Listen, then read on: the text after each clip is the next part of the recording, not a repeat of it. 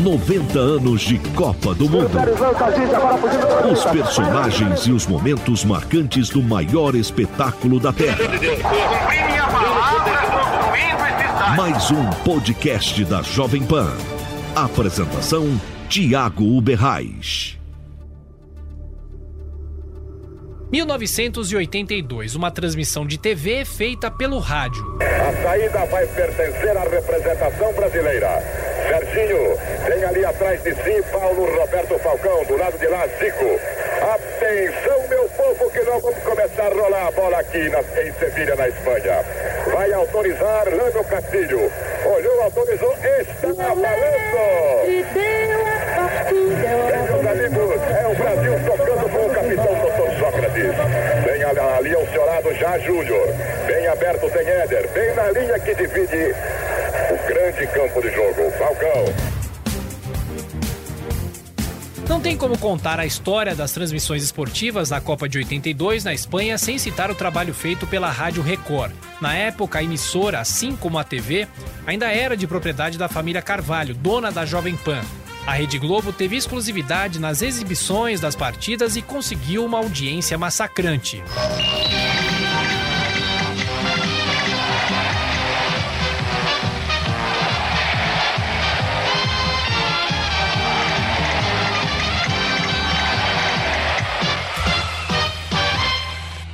Já a Record fez uma jogada de marketing ao publicar chamadas nos jornais com a frase: Tire o som da sua TV e ligue na Rádio Record. Sérgio, beleza?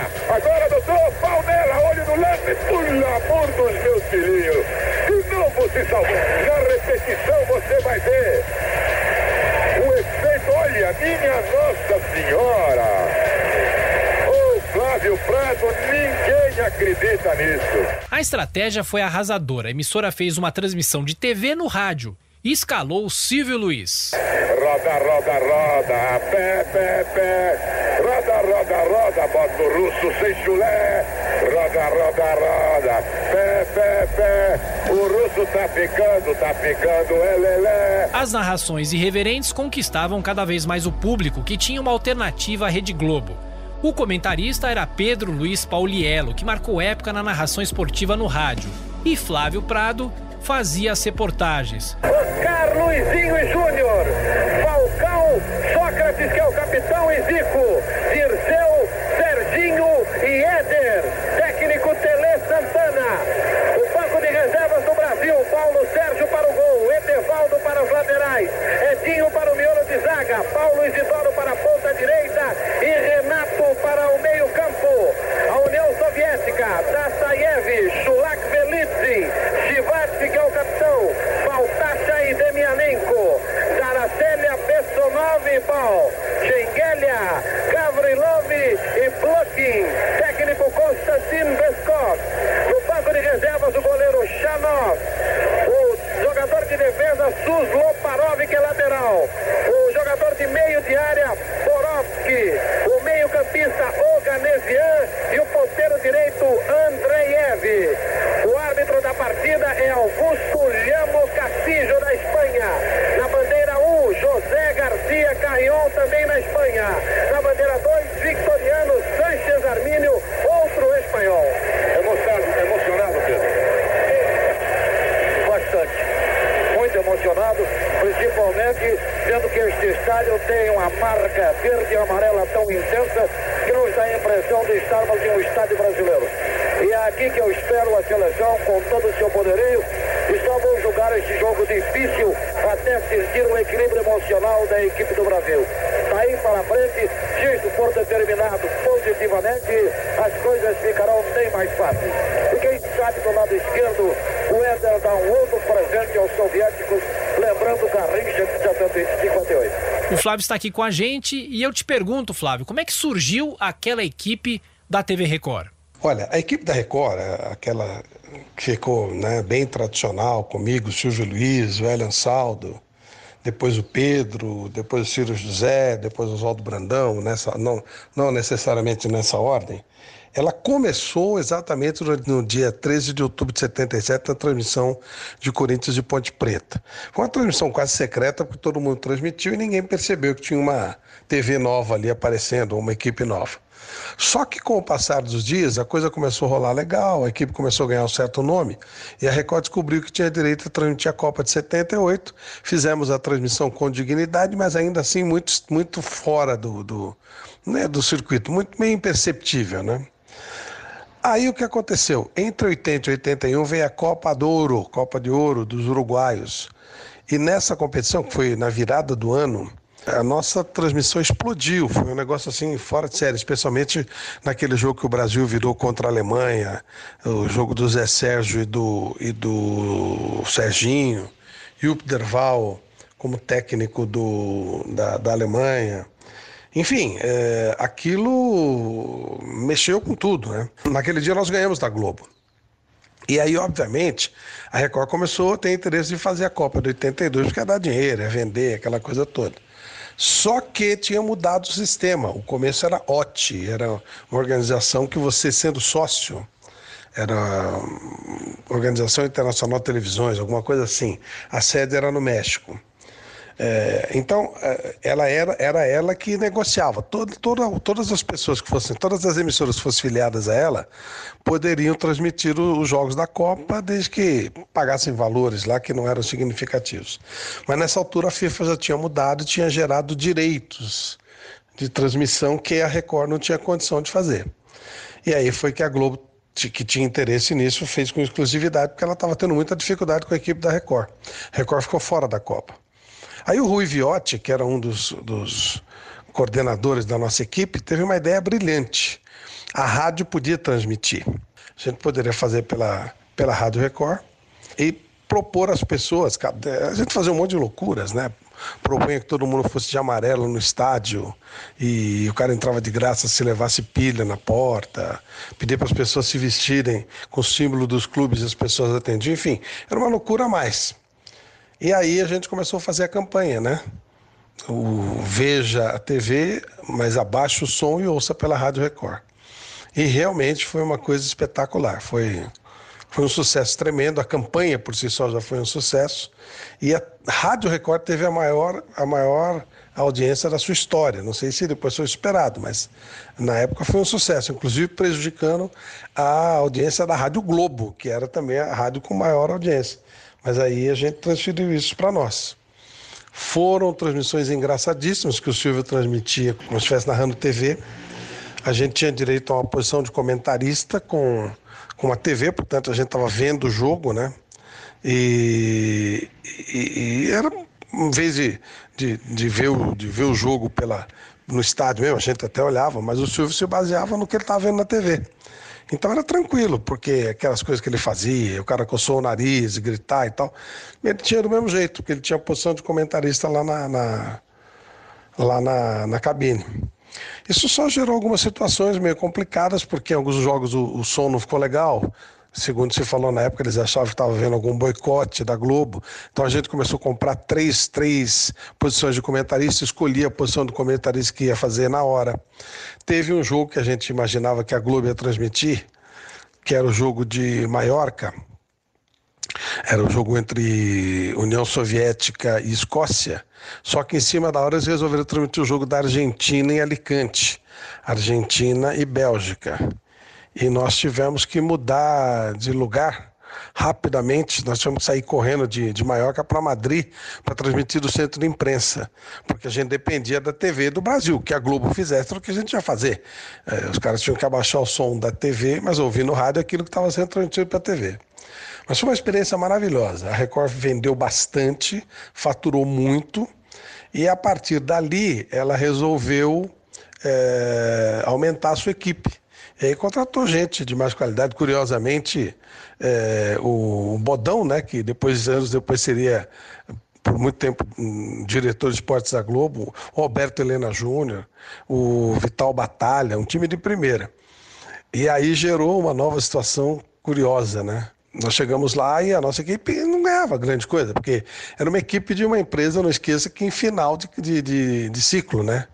Ela pertencia ao Silvio Santos e, e ao Paulo Machado de Carvalho, mas estava à venda. Estava para encerrar as atividades, porque não tinha dinheiro, né? Estava quebrada. Quando o Silvio saiu, que ele conseguiu comprar o SBT, aí a coisa inviável mesmo, teve que ser vendido para a Igreja Universal. Então a gente ganhava pouco, mas o pessoal que veio de fora veio ganhando mais. Aí a gente foi falar com o seu Paulinho: pô, seu Paulinho, fizemos sucesso, a gente conseguiu levar a coisa nessa dificuldade, agora estamos ganhando menos. Ele falou: tá bom, eu vou deixar vocês fazerem, ganharem mais, desde que vocês façam mais coisas. E a nossa TV para meia-noite, eu vou dar um espaço para vocês fazerem um programa. Vocês fazem mais duas horas de programa e aí eu dou aumento para vocês. E a gente, muito bravo, falou: pô, vamos ter que trabalhar mais para ganhar a mesma coisa que os caras, e a gente já estava aqui e tal. Vamos fazer um programa bem avacalhado que assim dura pouco. E aí nós criamos o Clube dos Esportistas, que virou uma curtição na época. Mas isso é outra história.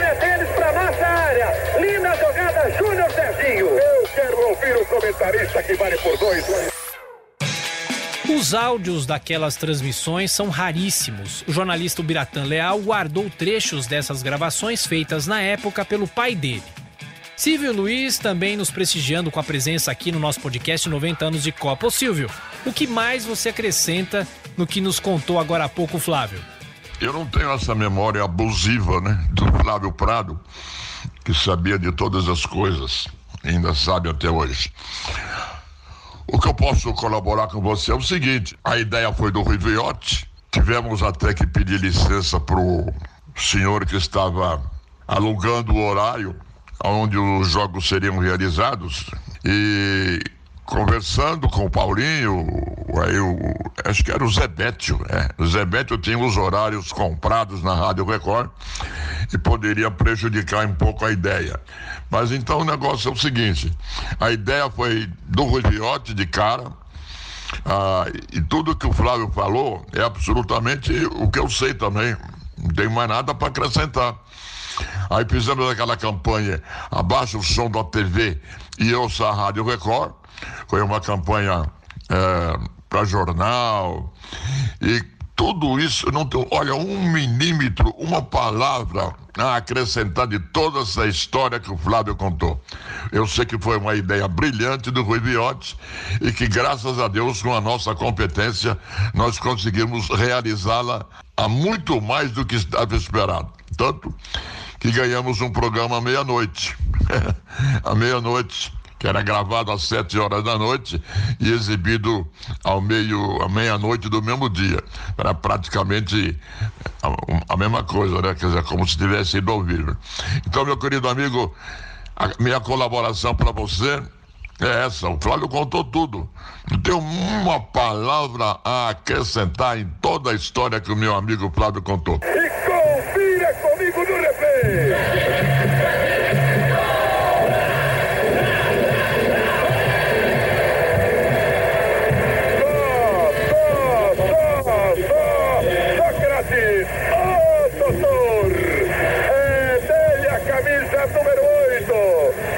Jogados redondos no segundo tempo. 29 minutos. O Brasil empata em Sevilha. Agora, um a um no marcador. Flávio Prado, o que ninguém viu. Bandeiras russas sendo enroladas em Sevilha. Obrigado, Magrão. Não podemos perder desses caras, não. Vamos em cima e vamos meter o segundo. Enche o peito e confira comigo no replay.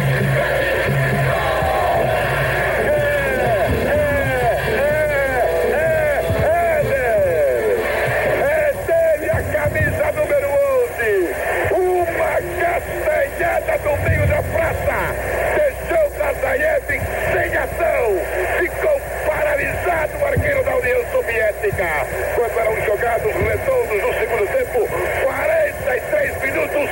O Brasil na frente, minha gente. Ô oh, Flávio, o oh, que ninguém viu. Tem russo solto até agora procurando nas pernas do Falcão a bola. Ele deixou passar lindamente para Éder. 1982 foi o ano do tricampeonato da Itália, que eliminou a seleção brasileira de Tele Santana no estádio Sarriá em 5 de julho, 3 a 2, com destaque, claro, para Paulo Rossi, o carrasco nacional. Quando eram jogados redondos, 4 minutos e Ô Flávio Prado, o que ninguém viu. Os gritos de Pelé Santana pediram ao time do Brasil que preste atenção porque o jogo já começou.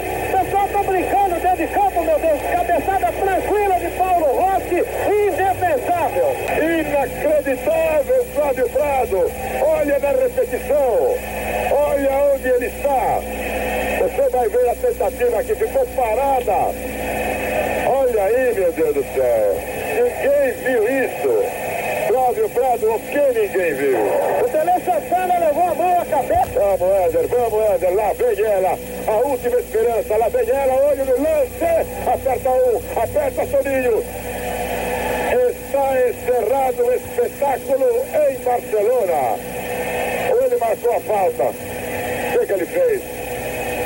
Não, ele não pode ter acabado o jogo. Ele marcou falta. Ah, meu Deus do céu. É, será que não dá mesmo, Flávio? Não dá, né? Olha, Silvio, eu não acompanho o futebol italiano há seis anos. Não é possível se acreditar que o Brasil esteja perdendo para a Itália. Estou vendo e não estou acreditando. É impossível o que eu estou vendo aqui. Não dá para acreditar. Seja o que Deus quiser. Devolução de Zoff. Acabou o jogo. O Brasil está fora da Copa do Mundo. O Brasil está fora da Copa do Mundo. Por incrível que pareça, meus amigos. Apesar da derrota, a seleção brasileira de 82 entrou para a história. E espero que você tenha gostado de relembrar esse momento marcante dos mundiais e também esse momento importante das transmissões esportivas. Até o próximo episódio de 90 anos de Copa. 90 anos de Copa do Mundo. Os personagens e os momentos marcantes do maior espetáculo da Terra. Mais um podcast da Jovem Pan. Apresentação: Tiago Uberrais.